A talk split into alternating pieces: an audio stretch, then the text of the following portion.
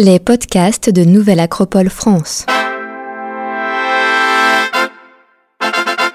Elena Petrovna Blavatsky, Science et spiritualité. Conférence de Fernand Schwartz, philosophe, écrivain, fondateur de Nouvelle Acropole en France, enregistré à Paris, espace Le Moulin, en mai 2022.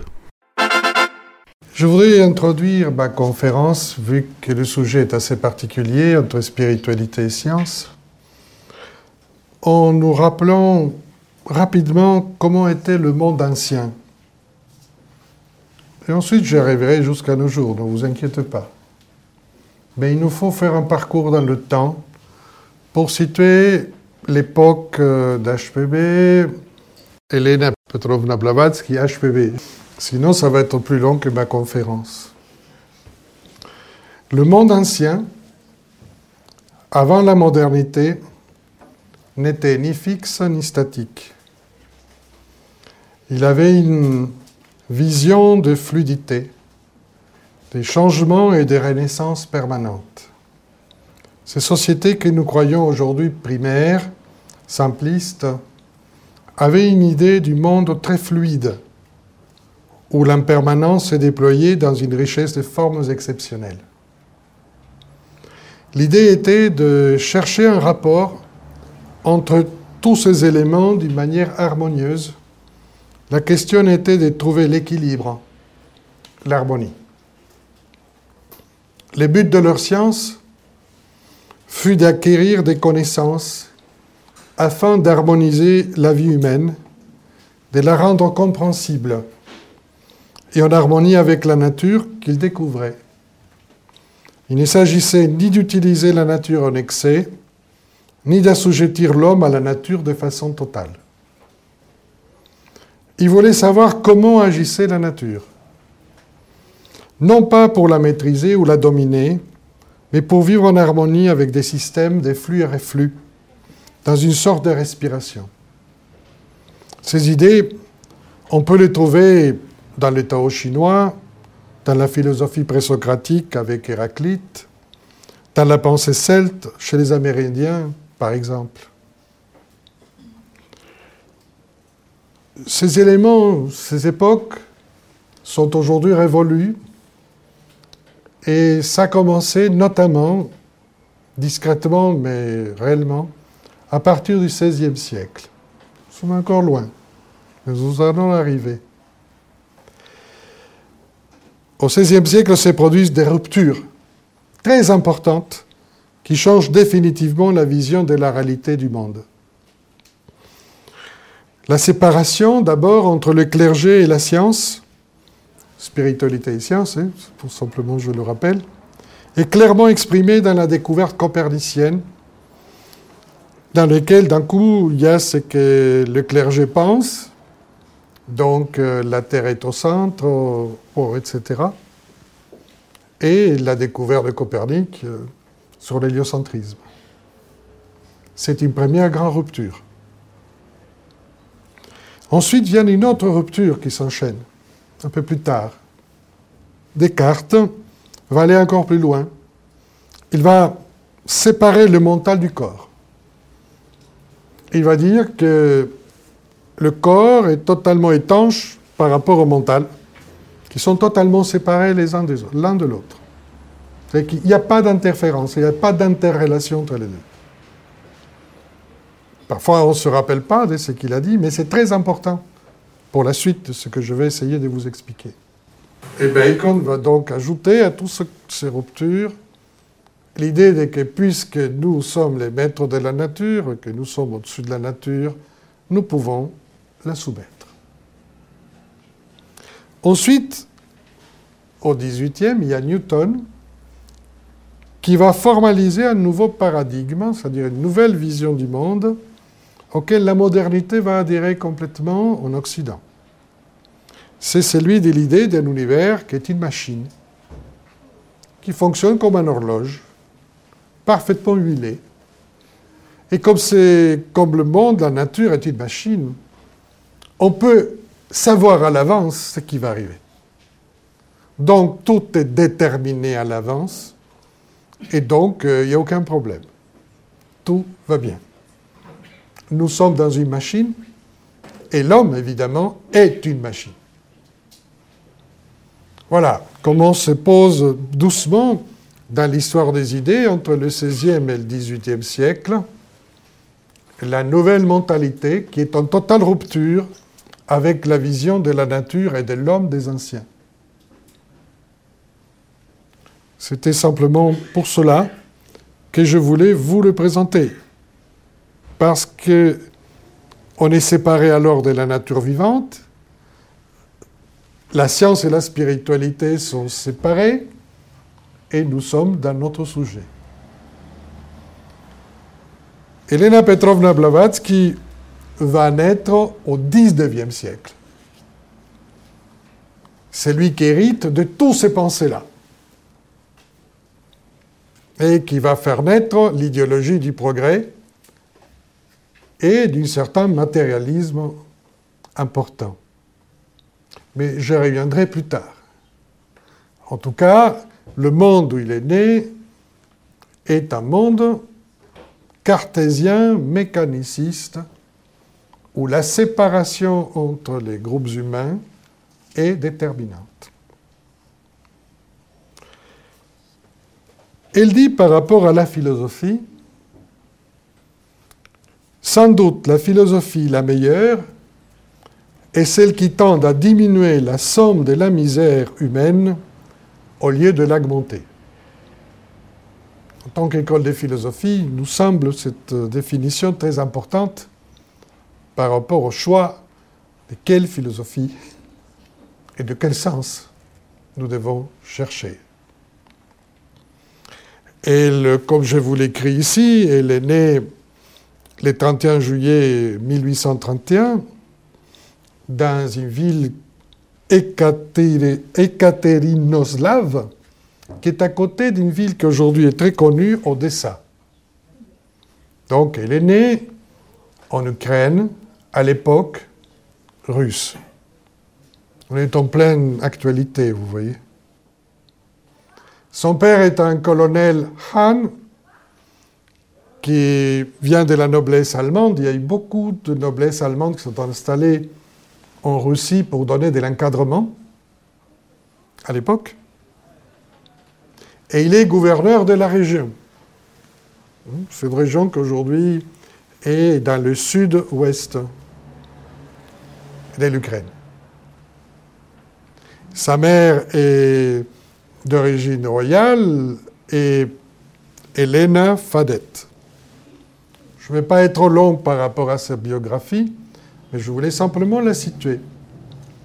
Elle naît à minuit entre le 30 juillet et le 31 juillet dans, dans une nuit de feu magique pour les gens de l'époque. Donc c'est une journée particulière. Euh, elle, a un caractère difficile. Depuis qu'elle est petite, elle est très, elle s'isole, elle euh, regarde la collection de paléontologie de, de, sa famille, elle décrit les animaux qui sont là, elle adore les contes populaires, elle est très à l'aise avec le peuple et les traditions, elle a quelques pouvoirs de captation partout, des phénomènes la poursuivent. Mais bon, pour elle, c'est normal. Elle, est, a son caractère et aussi une santé assez délicate. Dans sa biographie, si vous la lisez plus en détail, vous verrez qu'elle a eu plusieurs moments où elle était au bord de la mort et sauvée in extremis. Vers 17 ans, on va la marier et cette fille un peu rebelle, etc., avec Nicéphore Blavatsky, hein, parce que son nom de jeune fille est Khan. D'accord? Nicéphore Blavatsky est un sous-gouverneur d'Erevan, en Arménie, et il en a 70 ans. Voilà. Vous serez donc pas du tout surpris qu'au bout de trois mois, elle s'échappe à cheval et s'embarque plus tard comme mousse, déguisé en mousse, dans, dans un bateau pour arriver à Alexandrie. Oui, c'est quand même une jeune fille de caractère. Hein, et qui aime l'aventure et qui n'a pas peur. Hein, parce qu'il faut le faire. Venant d'une éducation de la noblesse euh, du tsar, etc. Bon, aujourd'hui, ça peut arriver, mais ce n'est pas non plus si courant que ça. À partir de là commence ce périple de voyage. Il va être introduit par un maître copte aux hiéroglyphes, aux dieux égyptiens. Et à 20 ans, il rencontre son père à Londres. Et en se promenant par Hyde Park, il va reconnaître quelqu'un qu'elle avait vu depuis qu'elle était petite en image, qu'elle avait cru était un lutin qui la protégeait, parce que chaque fois qu'il y avait un problème, cette, cette, cette figure arrivait. Et finalement, il reconnaît son maître indien. C'est quelqu'un de l'Inde du Nord, un, personnage très haut, très distingué, qui lui explique qu'il il aura besoin d'elle pour une mission, mais qu'avant, il doit parfaire ses connaissances, sa qualification, sa maîtrise des phénomènes, etc. Et il lui donne à peu près dix ans pour ça. De ces dix ans, on connaît très peu. On sait simplement qu'elle a, vécu dans plusieurs pays et que grâce à un chaman euh, sibérien, paradoxalement, elle peut rentrer au Tibet et va être introduite dans certaines sagesses, connaissances et pratiques. Voilà, rapidement pour, savoir et comprendre. À 30 ans, elle a beaucoup changé, elle maîtrise beaucoup plus ses pouvoirs parapsychologiques elle-même. Elle retourne en Russie, elle revoit sa famille, et comme ça faisait plus de dix ans que son mariage euh, n'était pas accompli, selon la loi russe, euh, elle est défait de, de, cette obligation. Mais elle va garder, par égard de son mari, son nom. Voilà.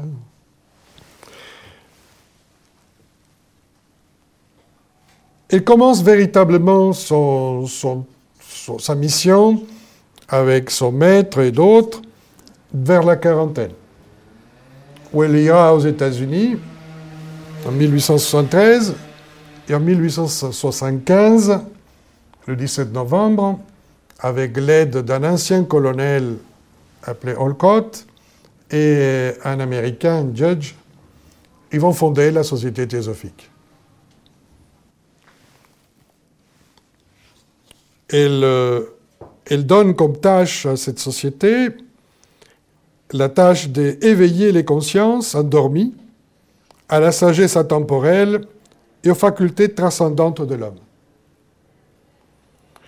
Elle se trouva donc confrontée à la terrible difficulté de dévoiler la sagesse archaïque et l'existence d'une chaîne de maîtres de sagesse en adaptant les idées de cette sagesse intemporelle, en grande partie venues d'Orient, au style du raisonnement occidental. Ce qui n'est pas évident à l'époque. Surtout si vous tenez compte du paradigme du modèle mécanique de la nature et des hommes.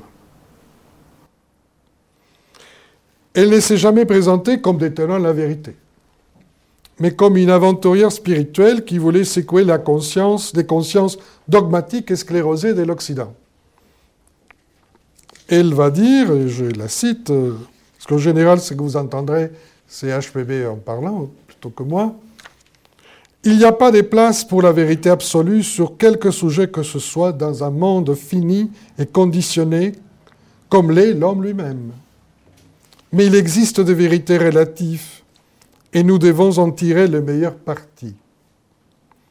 Dans chaque âge, dit-elle, il y eut des sages qui, ayant contacté l'absolu, ne pouvaient toutefois enseigner que des vérités relatives. Chacun de nous doit trouver en lui-même et pour lui-même cette même connaissance. Défi est grand. Le plus grand adepte du tel vivant ne peut relever de la révéler de la vérité universelle que ce soit parce que le mental qui l'influence est toujours limité. Donc il faut adapter l'enseignement à celui qui vous écoute. Donc il ne pourra jamais donner tout. Ce qui est très important à comprendre. Nous disons développer en vous la connaissance intérieure. Sans cette perception, dit-elle, l'homme restera toujours aveugle. En clair, dans le dernier quart du XIXe siècle, HPB s'opposa à la pensée mécaniciste dogmatique de son époque concernant la vision de l'univers et de l'homme. Il proposa les clés d'un savoir archaïque et atemporel pour dévoiler la nature et annonça un nouveau cycle pour la science. Nous arrivons doucement. Dans son ouvrage majeur, La doctrine secrète, qu'il a fini d'écrire en 1888, c'est-à-dire trois ans avant sa mort, il propose un changement de paradigme vers une nouvelle conception de la réalité à travers, dit-elle, l'élaboration d'une synthèse de la science, de la religion et de la philosophie. Il propose la possibilité d'établir une synthèse sur ces trois aspects. Bien entendu, la science, la religion et la philosophie de son époque ne sont pas prêtes pour un échange fructueux. La science, à cause de son positivisme et sa vision mécanique. Les religions dominantes en Occident par leur dogmatisme et exclusivisme. La philosophie académique par sa vision rationaliste et positiviste. Donc ce n'était pas l'environnement idéal, mais c'était le bon moment pour secouer un peu les choses. Oh, nous sommes loin alors de la phrase d'Einstein qui dit Je maintiens que le sentiment religieux cosmique est le plus puissant et plus noble moteur pour la recherche scientifique. On entend par sentiment religieux cosmique l'enthousiasme et l'étonnement devant les lois de l'univers. Hein. Ce n'est pas une religion avec son clergé, n'est-ce pas? Et je le sais parce que chez des amis scientifiques que j'ai, donc un très précieux comme Trix Antoine, et il est toujours émerveillé de ce qu'il voit grâce à ses télescopes. Et ça le motive à avancer dans ses recherches. Et j'ai entendu la même chose de beaucoup d'autres, parce que c'est un sentiment supérieur d'éveil profond. HPB va expliquer, malgré son époque, qu'entre 1888 et 1897, des découvertes inattendues allaient déchirer une partie du voile du mystère de la nature. Elle l'écrit euh, dans les années 80, 1880, bien sûr. Évidemment, les physiciens de l'époque n'étaient pas d'accord. Il y a un symposium en 1893 à Londres très important où les physiciens du monde déclarent que toutes les découvertes nécessaires pour comprendre l'univers et la nature sont déjà faites. Et ils se demandent de quoi vont s'occuper les prochains scientifiques et s'ils ne vont pas s'ennuyer finalement. 1893 je pense qu'il est important pour nous, au XXIe siècle, de comprendre dans quel état, quelle était la mentalité de l'époque et de quelle manière la science s'est rassurée sur ses connaissances et ses savoirs définitifs. Mais les choses ne se sont pas passées ainsi. Et heureusement, les scientifiques ont eu beaucoup, beaucoup de choses à investiguer et à découvrir ensuite. En 1888, Crook découvre ce qu'on peut appeler un quatrième état de la matière. Il installe un tube vide, un tube vide il envoie des décharges d'énergie, des particules, qui vont d'un côté à l'autre. Et ils vont l'éclairer, ce tube. C'est un peu comme nos tubes ici qui nous éclairent. Mais là, il y a un gaz qui aide. D'accord? Donc, d'un coup, euh, il y a quelque chose qui ne va pas. En 1895, Röntgen découvre le rayon X. Hmm. Aujourd'hui, on est très habitué à se faire radio, etc. Bon, à l'époque, c'est une découverte qui détruit toute idée que la matière ne peut pas être traversée. Parce qu'un des éléments essentiels de la physique ancienne était la matière est dense, rien ne peut la pénétrer, elle est opaque, rien ne peut traverser la matière. Une partie du dogme est remise en question. En 1897, l'année donc par l'HPB, Thomson découvre l'électron. Et la découverte de l'électron est une révolution. L'atome est divisible, contrairement à ce que pensait la physique ancienne, que c'était quelque chose de monolithique et qu'on ne pouvait pas diviser. C'est d'ailleurs le nom du mot atome, sans division. Atome veut dire sans division. Mais il se trouve qu'il est divisible. En 1900, Max Planck découvre que la matière irradie des ondes électromagnétiques et que la matière est onde corpuscule à la fois. C'est la fin. C'est la naissance de la physique quantique. Et en 1905 apparaît la théorie restreinte relative d'Einstein avec la fameuse formule que vous connaissez tous, je pense, avec euh, l'équation de quelle énergie est égale à la masse multipliée la vitesse de la lumière au carré. C'est-à-dire en clair que l'énergie et la matière peuvent se convertir l'une dans l'autre. Bon, là c'est fini. L'ancien monde moderne, mécaniciste, positiviste vient de s'ébranler. Et c'est très intéressant de voir en quelle vitesse, de 88, si vous voulez, à, 4, à 1905, nous avons moins de 20 ans. Vous voyez? Et tout ce qui était totalement échafaudé, parfaitement clair, et tenu comme dogmatique et définitif, s'est effondré. Nous passons donc à un autre monde indéterminé et aléatoire. J'espère que vous me suivez. Mais, mais il semblait important de vous expliquer comment les choses se sont accélérées et comment HPB l'avait, d'une certaine façon, prédit qu'il y avait une déchirure qui allait se produire dans les connaissances sur la nature et les lois de la nature. Donc, ces découvertes qui vont changer le paradigme de la science physique vont se retrouver aussi dans des textes du livre du Diane, qui est un très vieux texte dont s'inspirait HPB pour écrire la doctrine secrète, c'est-à-dire son ouvrage majeur. Il y a trois éléments que j'ai retenus, mais il y en a d'autres, mais qui sont plus simples. L'atome est divisible,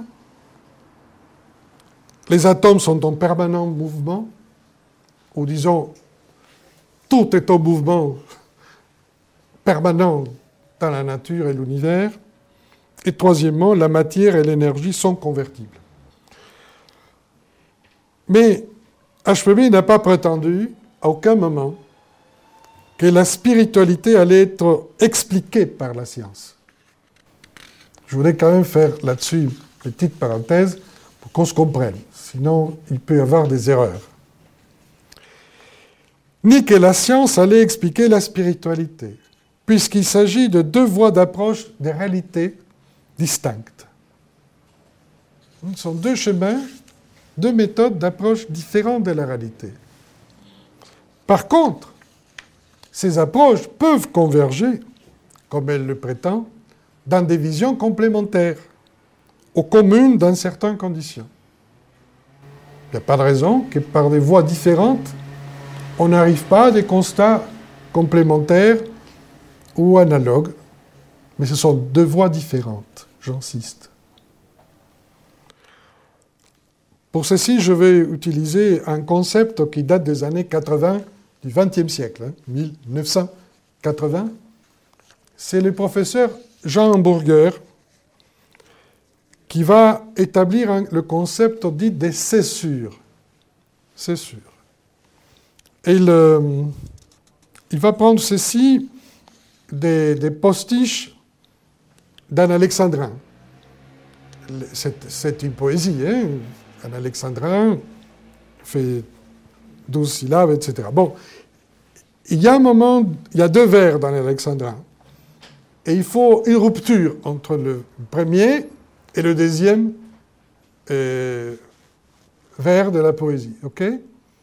Et on l'appelle sûr. Voilà. Parce qu'il change, l'alexandrin change de sens. Va, ailleurs. Tout en restant partie de la même poésie. Et ce qui va expliquer Hamburger, c'est que finalement,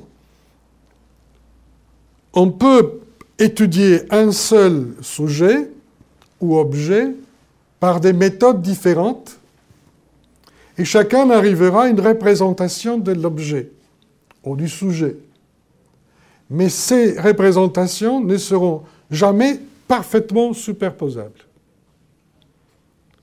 expliquant justement le phénomène des cessures. C'est-à-dire, ils étudient la même chose, théoriquement ils voient la même chose, mais leur représentation n'est pas la même. Donc il y a des écarts qui rendent l'objet pas totalement précis et la compréhension pas totalement complète. En clair, par les phénomènes des cessures, nous pouvons comprendre qu'il y a plusieurs méthodes d'approche d'un sujet et qu'on pourra les approcher, mais jamais les superposer. Ça va?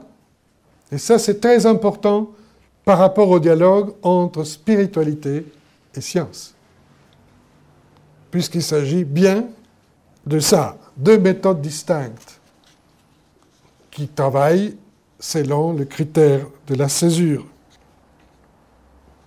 Donc, le constat de la césure d'une même réalité peut être vu de différentes manières et donne naissance aussi, ou se rapproche, du concept de l'aléatoire ou de l'indéterminé.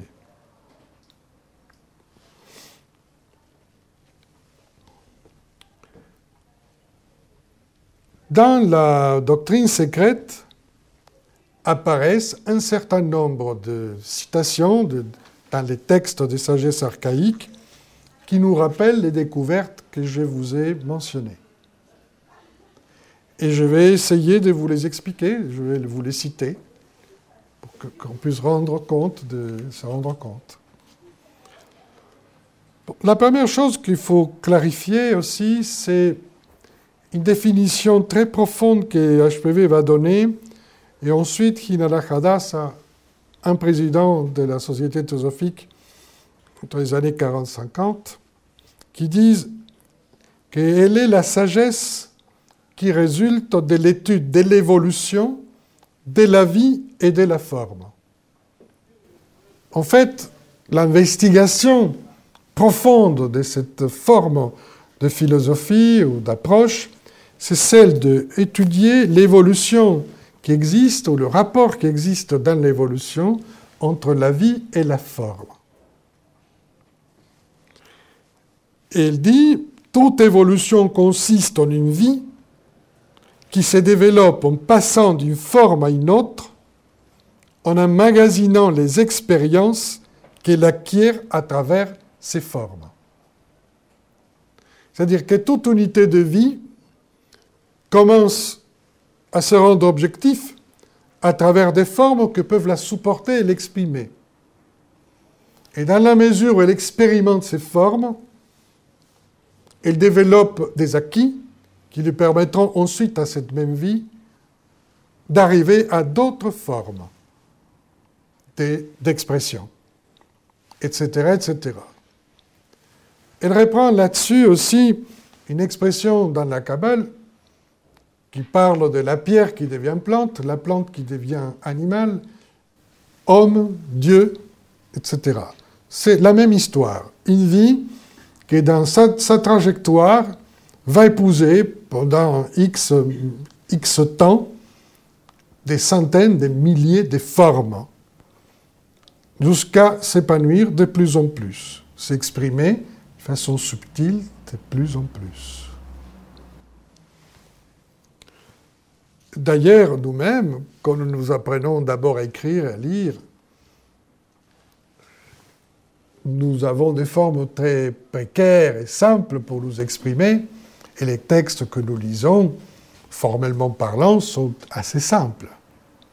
Il faudra des années pour expérimenter la lecture de Rabelais, vous comprenez ce que je veux dire, ou de Goethe ou de Shakespeare.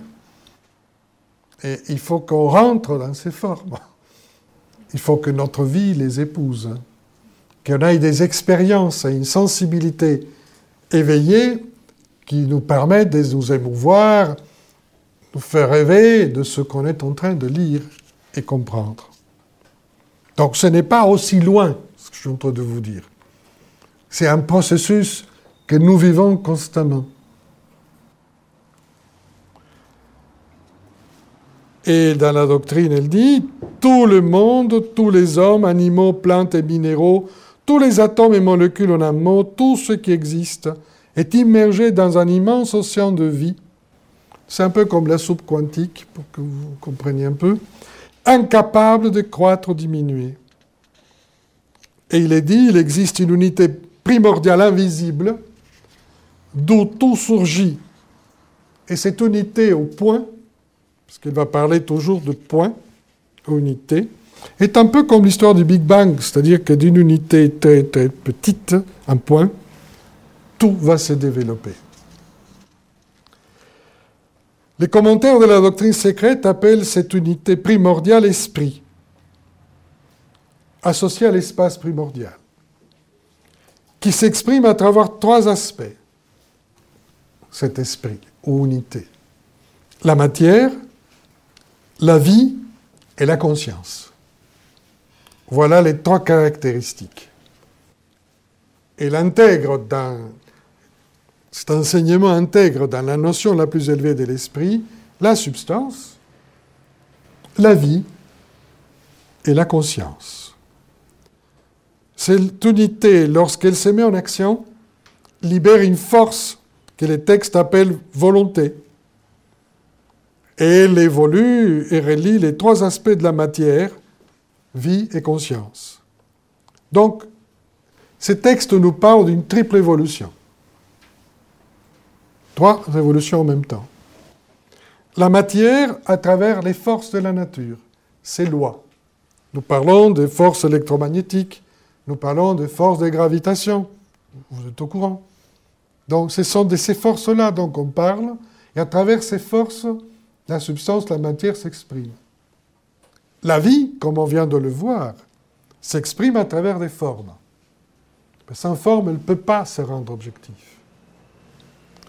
Et quand on parle des formes, on parle donc des limites, c'est-à-dire des seuils, et ces limites permettent de la rendre objective. De la conscience, elle, évolue à travers la complexité. Parenthèse, ne confondez pas le mot compliqué avec complexité. la complexité est, est le fait d'une relation des parties entre elles. tout le monde est en relation. C'est des branchements, une chose avec une autre. Donc d'un réseau de relations. C'est ça qu'on appelle complexité.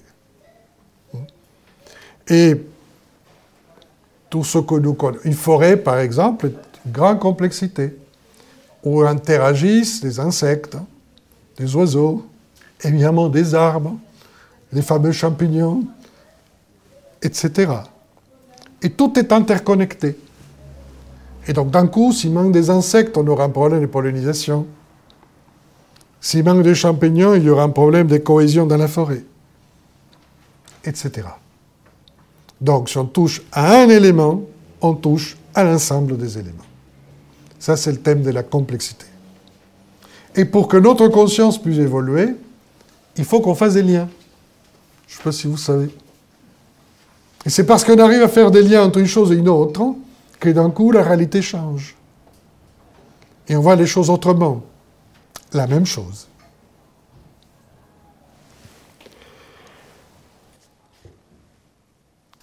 Donc, j'avais parlé par rapport aux découvertes de la science de la fin du 19e et début du 20e, des atomes qui sont divisibles avec la découverte de l'électron et tout ce qui est venu après. Qu'est-ce que dit le livre du Diane L'atome est divisible et doit se composer des particules ou des sous-atomes.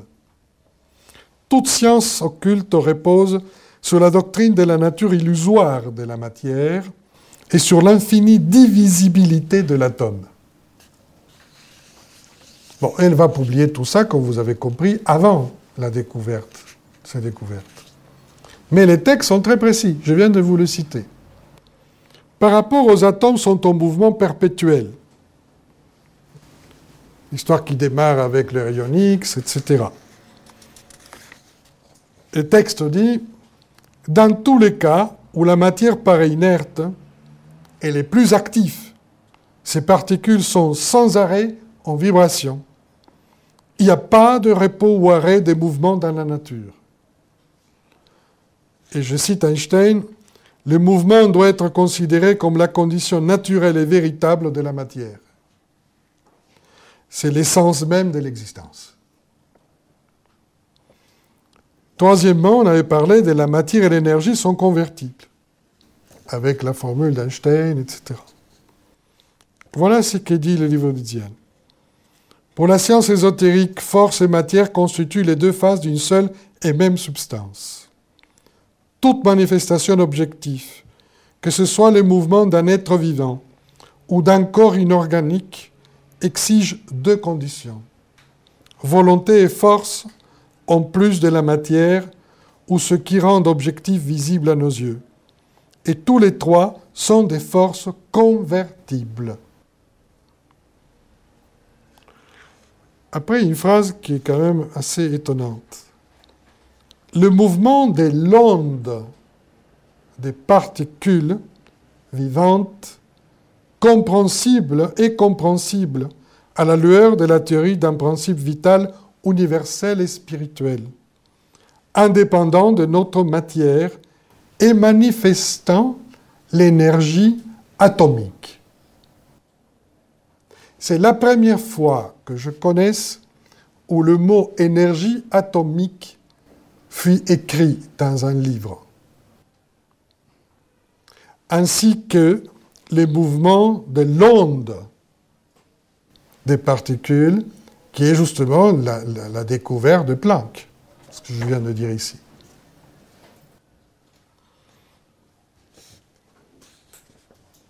Le livre de Diane dit L'univers est mu et guidé de l'intérieur vers l'extérieur.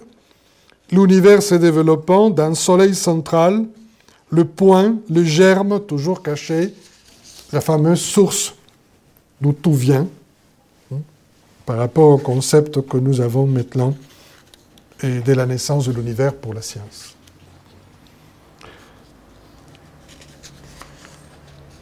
Je ne suis pas loin. Je me permets de rappeler une phrase connue de Rabelais. Science sans conscience ruine l'âme. Qui est en fait la clé pour moi du dialogue entre spiritualité et science. Le mot science vient de scientia, du latin connaissance. Pour les anciens, la science était la sagesse. Qu'on se comprenne. Pour Platon, la science consiste dans la connaissance de la réalité au-delà de la nature d'une chose, c'est-à-dire au-delà de son apparence. À l'époque moderne, comme vous le savez, la science désigne un savoir objectivement vérifiable avec des démonstrations des causes par des méthodes expérimentales et par la même universelle. Mais, depuis quelques décades, comme l'expliquait très bien le physicien Bernard d'Espagna, dans son livre La réalité voilée, que je conseille, il est épuisé, mais on ne sait jamais, il explique justement que la réalité est devenue voilée suite aux découvertes de la physique quantique. Et qu'il faut donc aller au-delà. Et pourquoi voilée? Parce que nous ne pouvons plus parler d'objectivité. Et c'est la grande difficulté. L'observateur influence l'observé et vice-versa. Donc, nous sommes en interaction. Et vous savez très bien que quand on veut voir l'aspect d'un atome sur l'aspect onde, on ne peut pas le voir en particule. Quand on décide de voir en particule, on perd l'onde et qu'on ne sait jamais où il est. Bon. Donc nous sommes devant la naissance, depuis quelques décades, d'un nouveau paradigme qui est celui de l'expansion de la conscience. La réalité a changé puisqu'on sait qu'elle n'est pas ce que l'on voit. Et c'est ce que la philosophie hindoue et d'autres ont toujours expliqué.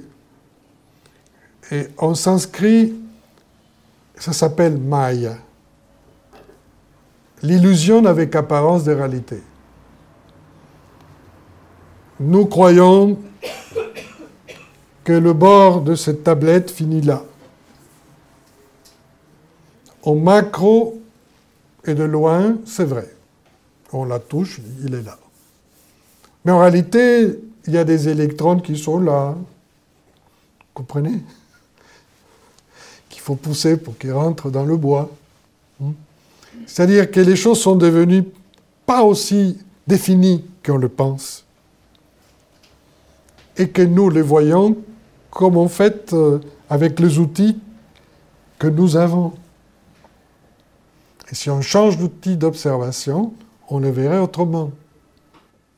Et si on décidait de comprendre quelle est la véritable masse de tout ça, en termes de particules, de matières, on verrait que c'est tout petit. Et pourquoi? Mais parce qu'il y a plein de vide là-dedans. Malgré tout, je fais comme ça, et ça sonne comme si c'était plein. Donc c'est bien une illusion, avec apparence de réalité, non? Ça nous piège terriblement. Nous sommes nés dans une illusion et nous devons nous désillusionner. Je dis ça pas méchamment. Je dis simplement qu'il faut qu'on accepte une réalité au-delà de ce qu'on voit. Déjà même au niveau matériel. Alors vous imaginez par rapport aux gens, par rapport aux choses, par rapport à la vie, c'est pas simple de percer au-delà des apparences.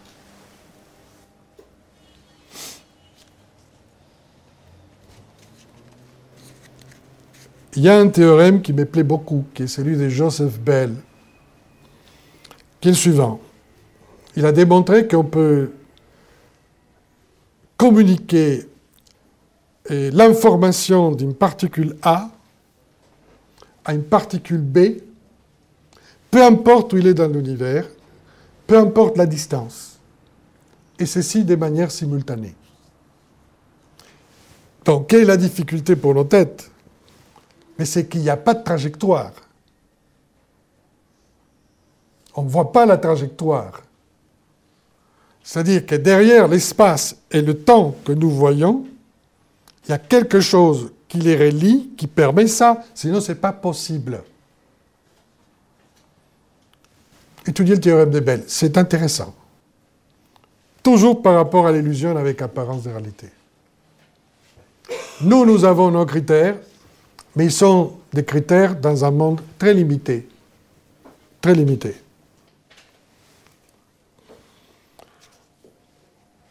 Ce nouveau paradigme est composé de quatre choses, si on veut le résumer. Scientifique.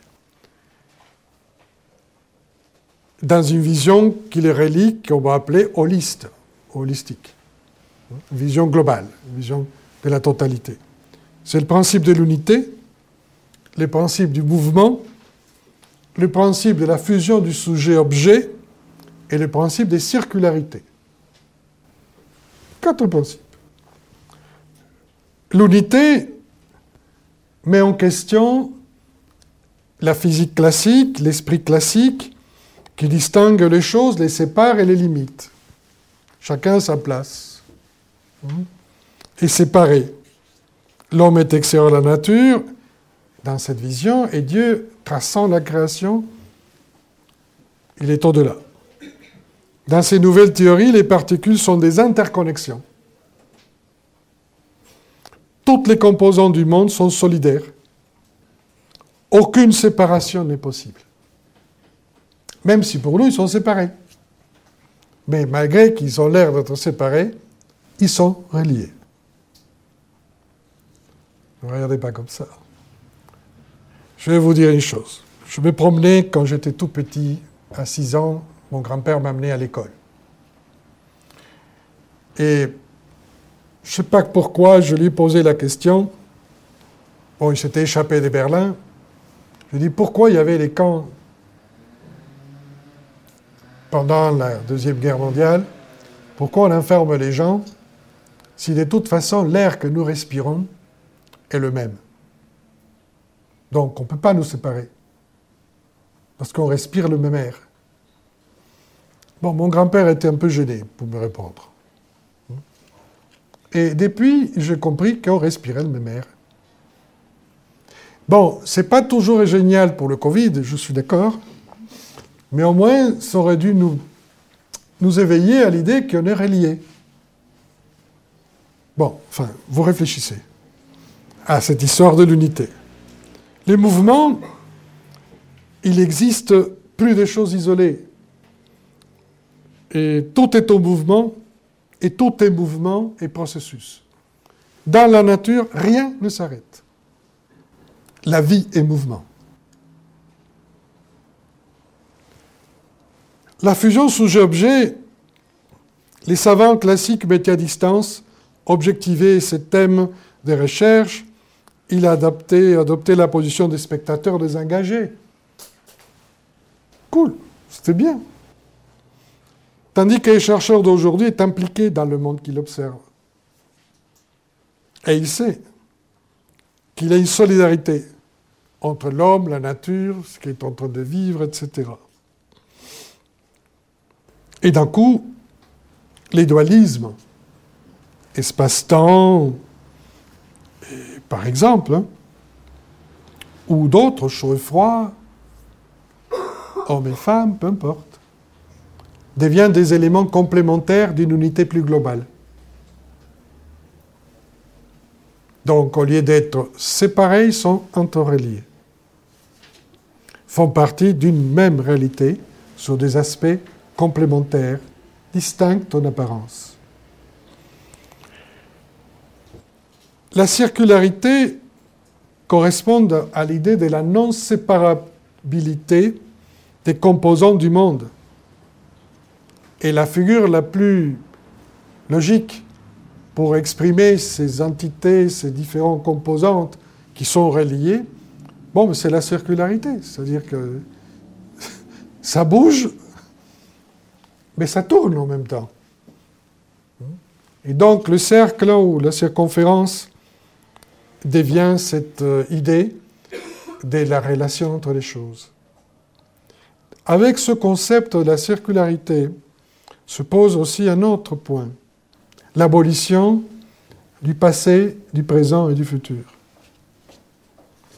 puisque tout est en même temps. Tout est en même temps. Je vous laisserai réfléchir à la question, mais je pense que c'est utile. de comprendre, parce que les gens parfois se réfugient dans le passé, donc ils viennent de se séparer d'une réalité qui est instantanée, d'une réalité qui est très fluide. D'autres sont en train de rêver euh, qui au futur. C'est pareil. C'est que dans l'état présent que les trois sont ensemble. Et en même temps en mouvement. C'est la base de la plupart des spiritualités anciennes. Oui, oui, c'est pour ça que j'arrive à la fin. Parce que la véritable spiritualité vient de là. Relier les différences dans une unité. Le mot spiritualité vient du spiritus, souffle. Mon air, ça souffle. Si on ne souffle pas, l'esprit est donc quelque chose qui nous donne la vie en tant qu'être. Une forme d'intelligence qui permet de comprendre le monde, mais aussi de nous libérer. Parce que quand on comprend les causes des choses, on peut s'en libérer. Sinon, ce n'est pas possible. On reste enchaîné. Pour Hegel, les philosophes, l'esprit est un pouvoir de vie et de liberté. L'esprit se cultive par l'élévation face aux circonstances et un jeu de la vie. C'est une capacité de transcender les obstacles apparents de l'existence. L'esprit renvoie ce qui a du sens, à sa quête. La spiritualité oblige chacun à un engagement intérieur. Par conséquent, la pratique d'une spiritualité, peu importe laquelle, implique un choix et non une subordination. On ne peut pas pratiquer la spiritualité en état de subordination. Elle est en rapport avec l'intelligence, donc l'esprit, la conscience, notamment des dimensions autres que objectifs, et le réel derrière les apparences. Il s'agit donc d'un niveau de conscience au-delà de l'espace-temps. Et c'est là où nous conduit donc la spiritualité. Et avouons que beaucoup de scientifiques aujourd'hui frôlent beaucoup de mystères spirituels, certains en les sachant, d'autres en l'ignorant. Voilà ce que je voulais vous transmettre aujourd'hui à propos de HVB, la science et la spiritualité.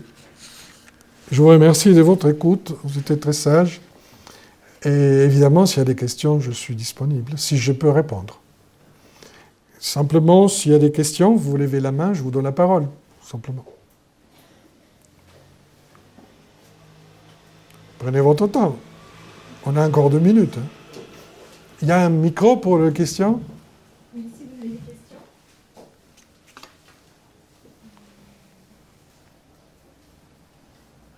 C'était si clair que ça? Ou totalement obscur. Il n'y a pas des mauvaises questions, il y a des mauvaises réponses, ok? Voilà, monsieur veut, poser une question. Oui, bonsoir, merci beaucoup pour euh, cette conférence, c'était euh, très, intéressant. Et euh, sur la fin, vous avez défini un peu ce qu'était la spiritualité. Et euh, je ne suis pas sûr que vous ayez euh, expliqué ce qu'était la science euh, en, tant que définition si, je l'ai fait. contemporaine. Alors c'est moi qui ai mal. Non, je l'ai fait, je l'ai fait. Scientia, connaissance. J'avais expliqué qu'il venait de scientia, du latin, connaissance. Ensuite, j'expliquais que pour les anciens, la science était la sagesse, que pour Platon, c'était de voir au-delà de la réalité, apprendre à voir au-delà de la réalité immédiate. Ensuite, j'expliquais que dans la modernité, c'est devenu une, investigation à partir de l'expérimentation et la répétition de résultats à partir d'une expérimentation qui cherchait à établir les causes et que les résultats étaient objectivement toujours universels. Voilà ce que je dis, en quelques mots. Mais bon, voilà. Et après, je dis que le problème, c'est que avec la question de l'observateur qui influe sur la chose observée et la chose observée qui influe sur l'observateur, le principe de neutralité, d'objectivité, etc., est remis en question. Ça nous oblige à changer le paradigme. Merci. Je vous en prie. Oui, comme ça, je pense que ça a aidé tout le monde.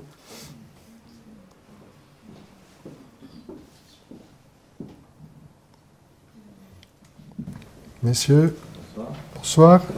Vous avez euh, d'une certaine manière, enfin, elle avait été objectivement euh, HPV présciente, elle avait pressenti un certain nombre de découvertes scientifiques majeures quelques années avant même qu'elle soit découverte. Ce qui aurait été intéressant de savoir, c'est le processus qui l'a amené à la découverte de ces, de de intuitions et pourquoi et comment elle, a pu les, les découvrir avant même que ça soit scientifique. Parce que je ne pense pas que ça soit dans une démarche scientifique pour le coup. Euh, Non, non, pas du tout. Non, non, pour ça j'ai insisté sur les méthodes. Oui, mais merci de votre question.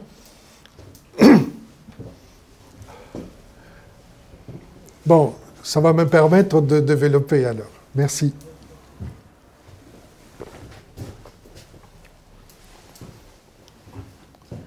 Et d'abord, elle a reçu un enseignement de certains maîtres en Orient par rapport à des vieux textes des, sagesses, et dont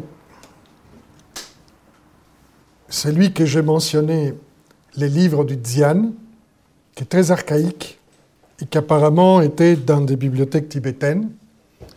Et par contre, ce dont on est sûr au niveau objectif, c'est qu'il y a une traduction de ces textes sanscrits en chinois qui s'appelle le QT, qui date d'au moins 1000 ans. Je dis bien d'au moins plus de 1000 ans, en- en- objectivement parlant, et que déjà des jésuites de l'époque, au XVIIe, avaient pris connaissance dans les bibliothèques du Tibet. Voilà. Dans ces textes, dans ces textes, apparaissent les phrases que je vous ai citées. Une bonne partie des phrases que j'ai citées vient de ces textes qu'elle mentionne dans son ouvrage La doctrine secrète.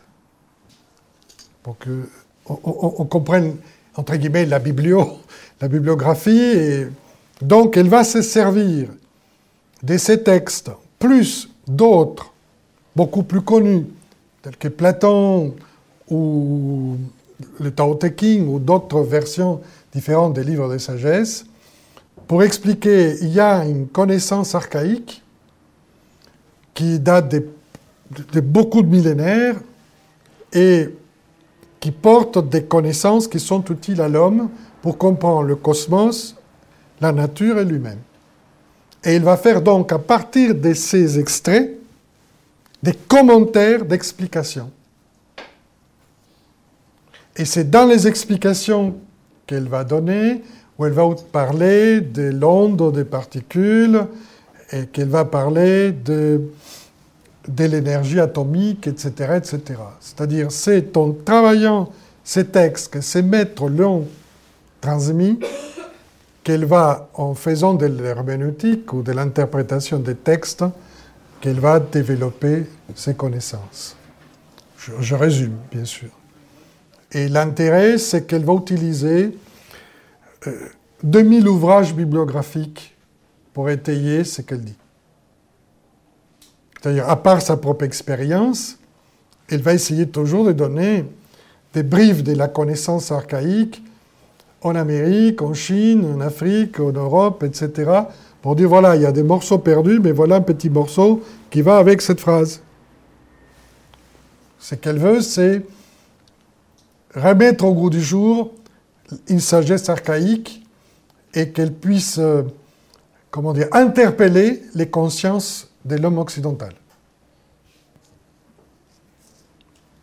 Voilà. En plus, je pense que ce qu'il faut comprendre par rapport à la méthode, entre guillemets, c'est que c'est un peu comme une pratique, je dis toujours entre guillemets parce que je ne sais pas bien comment l'expliquer, des yogas ou des grandes méditations. Elle était soumise à des rudes épreuves pour pouvoir passer certains plans de conscience et contacter certains niveaux de conscience pour pouvoir ensuite comprendre ces phrases. Par expérience, je sais que parfois il y a des choses qui ne nous disent pas grand-chose, ou qu'on n'arrive pas à comprendre, et qu'en se concentrant et en internalisant ces phrases ou ces concepts, apparaissent à l'intérieur de soi-même des explications ou des flashs de compréhension. Et je pense que ça a dû vous arriver à tous à un moment donné, que d'un coup vous dites Ah, je compris. Et ça se passait à l'intérieur.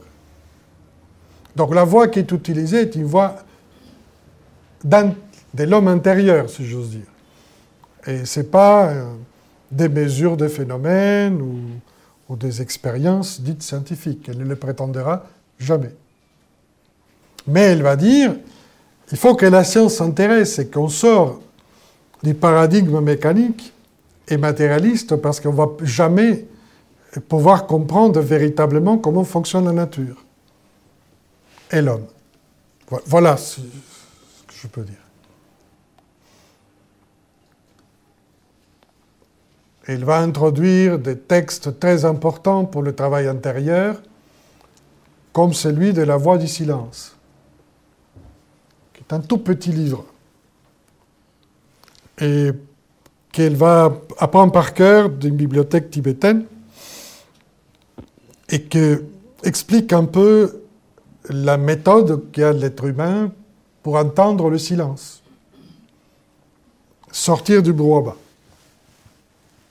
Pour ça, on parle de voix du silence. Et c'est un peu comme pour la science, la notion de vide. Et au départ, on pensait que le vide avait rien. Et aujourd'hui, nous savons que le vide a l'énergie et tout le potentiel qui doit se manifester. Ce serait un peu cette même idée par rapport au silence. Je vous laisserai consulter. En tout cas, dans nos cours de philosophie, c'est un texte que nous travaillons. Si quelqu'un veut oser. Troisième question. Bonsoir, merci pour euh, la conférence. En une question concernant la spiritualité. Le euh, spiritualité par rapport au concept de l'atome divisible. Je me demande d'où vient la nécessité d'avoir ce concept-là de, euh, d'avoir une, division à l'infini des atomes et d'avoir en même temps le concept de circularité qui pourrait remettre les choses à l'unité à nouveau. Est-ce qu'il y a un besoin d'avoir ce concept de C'est la nature apparemment qui a besoin. Comprenons-nous bien. Moi, je suis pour rien. Non, mais, mais ce concept, cette idée que les choses sont divisibles jusqu'à l'infini, permet de comprendre l'interaction entre ce qui est manifesté et ce qui n'est pas manifesté.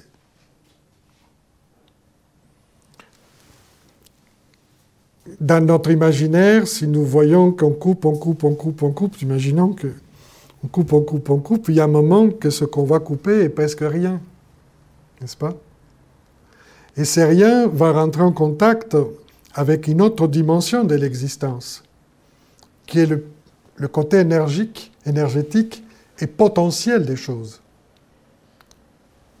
Tout ce qui est né vient d'un potentiel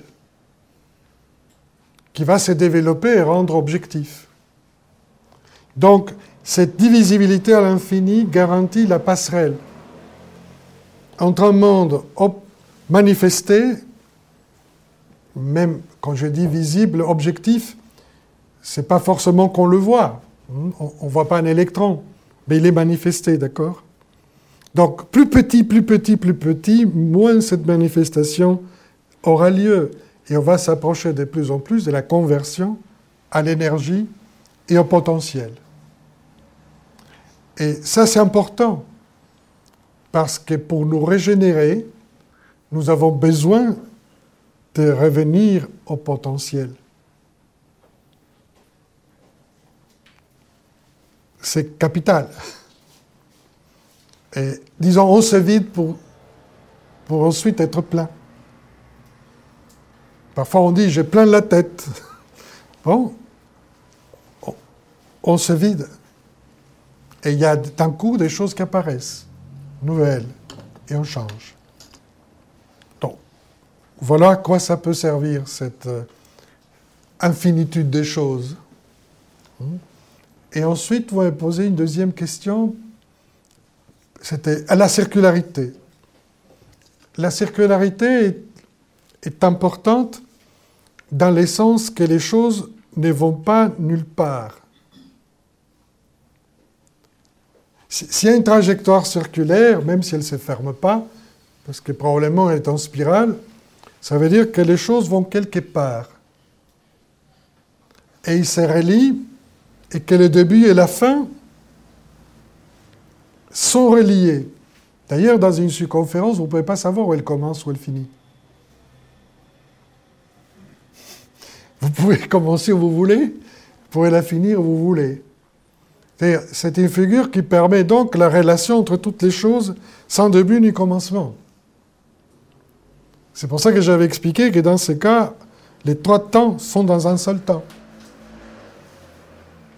Nous, ce qui nous arrange pour nos affaires quotidiennes, c'est la pensée linéaire. Une chose après l'autre. Hmm? La pensée linéaire ne comprend pas la simultanéité, ne comprend pas l'interrelation, parce que c'est une pensée qui sépare. Elle est analytique. C'est noir ou blanc. Bon, c'est un subterfuge de notre petit intellect hein, pour pouvoir vivre au quotidien. nous ne pouvons pas, dans notre quotidien, aller au-delà.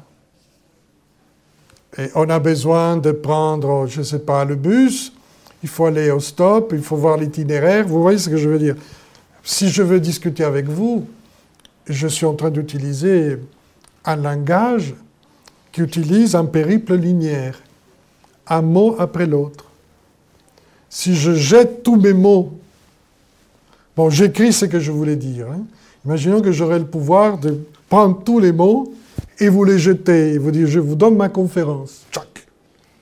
Dans ce cas-là, c'est le chaos. Donc, on a besoin d'utiliser pour l'instant ce subterfuge parce que nous avons une grande difficulté à nous situer dans l'unité des choses, donc au centre des choses, et pouvoir vivre les différents aspects particulière de l'existence dans l'unité. Mais la vocation d'une pratique spirituelle, c'est d'arriver là. Et en général, quand on a une intuition ou une pensée globalisante, on a frôlé pendant un instant ce moment. Et ce moment je le sais pour les créateurs et pour les gens qui découvrent, est hors du temps. On ne sait pas combien de temps. Vous voyez? C'est dans ce sens-là que je parlais de la circularité. Qui va nous donner l'idée de la solidarité et coopération entre tous les aspects de l'univers. Et devrait nous donner une idée à nous, les humains, d'être moins linéaire dans notre organisation sociale. Mais ça serait un autre sujet. Vous êtes peu bavard, hein, c'est bien Ou pas Bon, en tout cas, qu'est-ce que je peux vous dire de plus? Que je vous invite à connaître ces personnages, à mieux comprendre la philosophie qui est derrière. Et bien sûr, vous êtes invité à toutes nos activités et nos cours. Merci à tous.